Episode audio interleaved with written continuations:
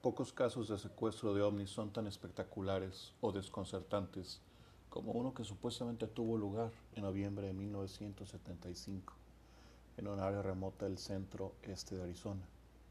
La desaparición de cinco días del trabajador forestal Travis Walton recibió atención mundial cuando ocurrió y desde entonces ha sido tema de libros, series de televisión, una película, pruebas de polígrafo y una controversia sin fin. Bienvenidos. Esto es el acechador nocturno.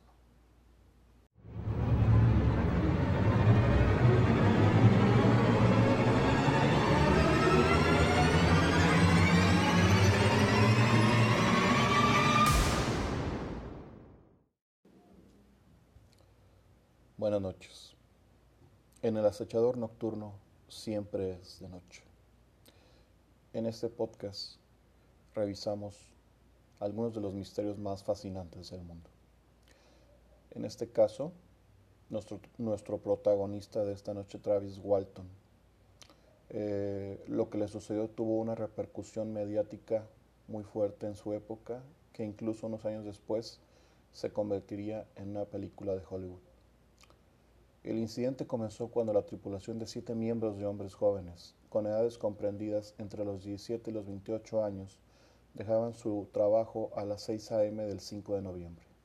Cuando dejaban el sitio, ubicado en el Bosque Nacional Apache Sea Creeps, notaron delante de ellos un resplandor brillante, su fuente oculta por los árboles.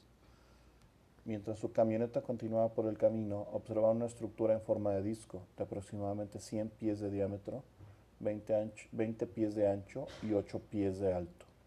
Estaba flotando 6 metros por encima de un claro. Cuando la camioneta redujo la velocidad, Walton saltó y corrió hacia el objeto. Según el propio testimonio de Walton, así como lo que otros miembros de la tripulación dijeron posteriormente a las autoridades policiales y ufólogos civiles, Walton se acercó a seis pies del fondo de la nave. Sonidos comenzaban a provenir del ovni, desconcertando a Walton, quien estaba comenzando a retroceder cuando un rayo verde a su lado lo golpeó, disparándolo hacia atrás unos tres metros. Aterrorizados, los demás huyeron en la camioneta. Unos minutos más tarde, su pánico se calmó un poco. Regresaron para recuperar a su vaca, pero no encontraron rastro de él. Después de 20 minutos de búsqueda infructuosa, condujeron hasta las cercanías de Heber, Arizona, y denunciaron la desaparición de las autoridades, a las autoridades. La tripulación regresó al sitio en compañía de dos oficiales del alguacil. No encontraron pistas que les indicaran el paradero de Walton. A medianoche, la madre de Walton y otros miembros de la familia fueron notificados. Al día siguiente se reanudaron las búsquedas. A estas alturas, las autoridades sospechaban que o bien la tripulación había asesinado a Walton e inventado una loca historia de ovnis para encubrir el hecho, Walton y su hermano Dwayne habían diseñado un engaño por razones monetarias.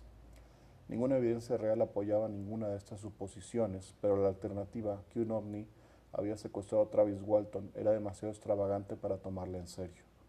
A medida que se difundió la publicidad, los reporteros, los ufólogos y los buscadores de curiosidades descendieron a la escena y surgieron acusaciones y contraacusaciones. Las autoridades insistieron en que los testigos se sometieran a un examen de polígrafo. Según el examinador Cy Gilson, los resultados en cinco casos fueron positivos, lo que indica que los hombres habían dado un relato sincero y en un caso no fue concluyente. El sheriff Marlin Gillespie declaró que ahora estaba convencido de que, después de todo, la historia del ovni era cierta.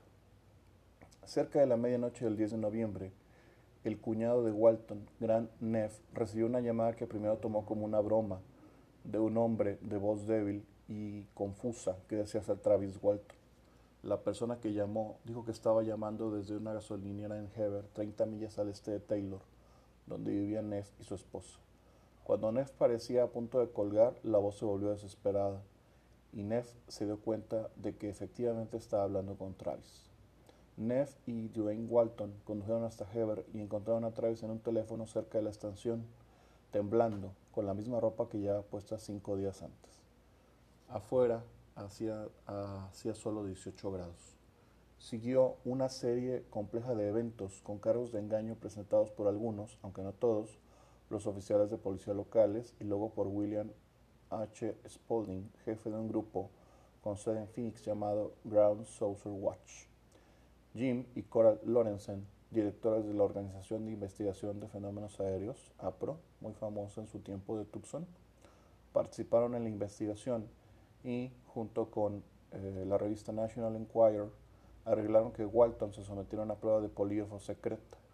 Fue administrado por John J. McCarthy, quien no ocultó su escepticismo sobre la afirmación de Walton y lo interrogó sobre un roce juvenil con la ley. Posteriormente, cuando Walton hubo realizado el examen, McCarthy declaró que lo había suspendido. Los críticos de Walton citaron la prueba como razón para rechazar la historia de Walton, mientras que sus defensores cuestionaron los resultados como consecuencia del acoso de un examinador hostil a un testigo ya conmocionado. En cualquier caso, los resultados fueron suprimidos y no salieron a la luz hasta que el desacreditador de ovnis Philip J. Klass se enteró algún tiempo después por McCarthy. En febrero siguiente, Dwayne Walton y luego Travis se sometieron a un polígrafo, este dirigido por George J. Pfeiffer. Pfeiffer concluyó que sus respuestas eran veraces. Mary Kellett, su madre, a quien algunos habían acusado de ser conspiradora en un engaño, también pasó la prueba a juicio de Pfeiffer. Walton contaría la misma historia sin elaboración durante las próximas dos décadas y más. Informó que después de que el rayo lo golpeó, perdió el conocimiento y no recordaba nada hasta que despertó en lo que pensó que era un hospital. La atmósfera era húmeda y pesada, y le constaba respirar en ella. Junto a la cama había tres figuras humanoides con grandes ojos fijos, grandes cabezas sin pelo, y bocas, orejas y narices diminutas. Aterrorizado, saltó de la cama y empujó a uno contra otro agarrando un tubo cilíndrico que notó en un estante que sobresalía de la pared, lo agitó como un arma hacia los seres, quienes extendieron sus manos como para detenerlo. Después de un corto tiempo, huyeron por una puerta detrás de ellos. Poco después, Walton salió corriendo por la puerta y corrió hacia la izquierda, a través de un corredor curvo de un metro de ancho. Al ver una habitación abierta a su derecha, se metió en ella. La habitación parecía vacía aunque Walton estaba nervioso por una silla de metal con un respaldo alto en el medio. Debido a que lo estaba observando desde atrás, no sabía si alguien estaba sentado en él o no. Cuando dio un paso atrás, la luz volvió, porque se empezó a atenuar. Avanzó de nuevo, la luz se atenuó de nuevo y ahora las estrellas lo rodeaban. No sabía si estaba presenciando un efecto planetario o si la habitación se había vuelto transparente. Él recordaría que la experiencia fue como sentarse en una silla en medio del espacio. En el brazo derecho de la silla vio un panel de botones y una pantalla con líneas negras que subían y bajaban. A la izquierda había una, palanca. Curioso, Walton empujó la palanca hacia adelante. De repente, las líneas de la pantalla se movieron y las estrellas comenzaron a girar uniformemente mientras mantenían sus posiciones relativas. Cuando soltó la palanca, todo volvió a ser como antes. Después de que se puso de pie, la luz volvió a la habitación y las estrellas desaparecieron. Y ahora es cuando realmente se pone interesante. En ese momento, una figura de aspecto humano que vestía un traje espacial y un casco entró en la habitación. Medía más de seis pies de alto, fue arriba del metro ochenta Parecía pesar alrededor de 200 libras y tenía el cabello rubio lo, suficientemente largo como para cubrir sus orejas. Su piel estaba profundamente bronceada. Pensando que el extraño era un ser humano, aunque recordaría que los ojos eran peculiares, un extraño color avellana dorado brillante, según lo describió Walton, él se sintió aliviado y lo acribilló a preguntas. En respuesta, la figura solo sonrió y luego le hizo señas para que la siguiera. Tomó el brazo de Walton y los dos avanzaron por el pasillo curvo. Llegaron a una puerta y la abrieron para entrar en un pequeño cubículo de metal de una habitación. Pasaron a través de él hacia un espacio enorme que Walton pensó que parecía un hangar de algún tipo. El interior brillaba como el sol y la brisa soplaba como si estuvieran al aire libre. Se dio cuenta de que acababan de abandonar la nave. Cuando se giró para examinarlo, observó que se parecía al ovni que había visto en el claro, pero este era más grande. También vio otras dos embarcaciones idénticas pero más pequeñas estacionadas cerca de la pared. Luego pasaron por otra puerta hacia otro pasillo, pasando por varias puertas dobles cerradas, hasta que finalmente entraron en otra habitación. Dentro de esta habitación estaban sentados dos hombres y una mujer, no solo vestidos como su compañero, sino que se parecían tanto a él que Walton se preguntó si estaban relacionados entre sí. Todos eran atractivos y el pelo de la mujer era más largo que el de los hombres. Los tres no llevaban casco. Walton había asumido que no había podido comunicarse con el primer hombre porque el extraño no podía escucharlo a través del casco. Pero al igual que el primer hombre, no respondieron a las preguntas de Walton, solo sonrieron amablemente. Cuando el hombre con casco se fue, los demás lo llevaron a una mesa. De repente, asustado, Walton exigió saber qué estaban haciendo. La mujer forzó algo que parecía una máscara de oxígeno sin tubos de conexión en su rostro. Él se desvaneció. Lo siguiente que supo fue que estaba acostado boca arriba, cerca de Heber, a 10 millas de donde había estado antes de que todo esto comenzara. En la oscuridad, una de esas naves redondas flotó allí por solo un segundo. Levanté la vista cuando se apagó una luz. Una luz blanca acababa de apagarse en la parte inferior de la misma. La nave estaba oscura y no emitía ninguna luz. El regreso de Walton fue un evento internacional.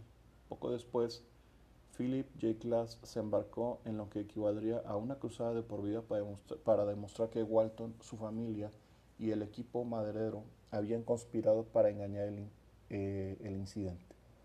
Sin embargo, no surgiría ninguna evidencia muy buena de un engaño, incluso después de que, según los informes, se ofrecieran 10 mil dólares a uno de los miembros del equipo para exponer la historia. Por otra parte, nuestro protagonista, Travis Walton, se casó, se convirtió en un hombre de familia y un miembro respetado de la comunidad y escribió dos libros sobre su experiencia. El segundo, con una larga y mordaz réplica al caso de los escépticos. El 1 de febrero de 1993, Travis Walton, Dwayne Walton y el testigo Allen Dallis, que no había visto a Travis en dos décadas, se sometieron a nuevos exámenes de polígrafo, nuevamente administrados por Cy Gilson. Gilson juzgó que decían la verdad cuando respondieron afirmativamente a las preguntas sobre ovnis y negativamente a los cargos de engaño.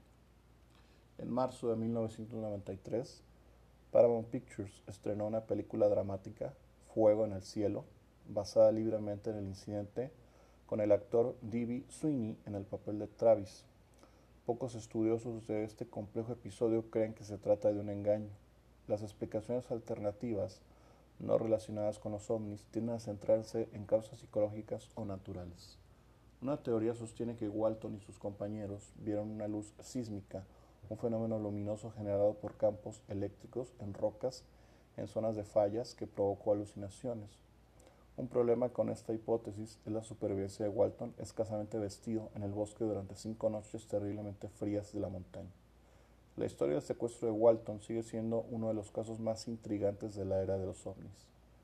Curiosamente, el de Walton es uno de los primeros casos en la literatura ovni en la que se describen extraterrestres grises que asumirían un papel destacado en el fenómeno de abducción de años posteriores y curiosamente sería un contacto híbrido, pues a la par de los grises también intervendrían este, supuestos extraterrestres de apariencia humana.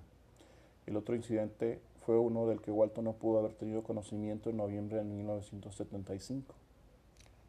Era conocido por los ufólogos Jim y Coral Lorenzen, quienes lo estaban investigando en silencio cuando la historia de Walton estalló en los titulares. El sargento de la Fuerza Aérea de los Estados Unidos, Charles Moody, les había confiado que el 13 de agosto anterior vio un ovni en el desierto de Nuevo México y lo subieron a bordo.